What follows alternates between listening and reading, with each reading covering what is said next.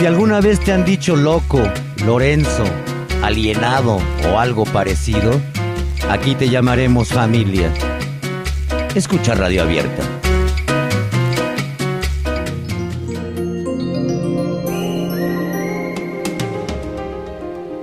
Le doy gracias a los psiquiatras porque antiguamente para ser psicoanalista necesitaba ser psiquiatra. El psicoanálisis simplemente unos se quedaron con Freud, pero a ver qué dice Lacan.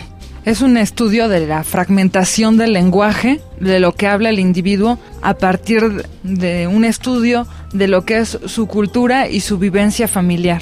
Normalmente la crítica que se hace para construir de nuevamente el pensamiento del individuo para que se dé cuenta en dónde está fallando, se apoya en mitos griegos, que también es muy cuestionable porque también puede que estén lejos de otras formas de realidad y de construir nuestra propia existencia. Yo admito que doy opiniones sin ser especialista en los temas que hablo, ¿no? Ahora, ¿qué es el, el, psicoanálisis? Pues una definición sería que el psicoanálisis es un conocimiento del cual todos hablan, pero en realidad nadie sabe qué es, ¿no? Bueno, la mayoría no sabemos realmente qué es el, el psicoanálisis, ¿no? Yo personalmente no he profundizado ni en los textos de Freud, ni, ni Lacan, ni, ni Foucault, ¿no? Y, y, realmente, pues un día sí me, sí me gustaría eh, sumergirme, enfrentar esos libros, ¿no? Por ejemplo, creo que está la historia de la locura de Michel Foucault, ¿no? Yo creo que sí también este es válido, ¿no? Afirmar que, que Freud eh, pues una de las limitantes del psicoanálisis es de que Freud se basó en explicar este eh, la psique humana a base de mitos griegos, ¿no?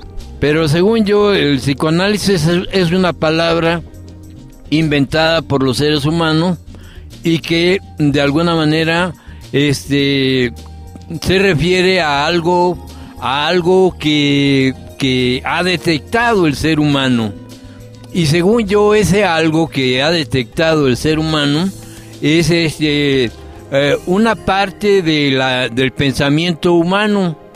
Es decir la separación en, del alma o sea, de la inteligencia y de la voluntad humana. Pues no es algo que la ciencia considere como un método o algo científico, ¿no?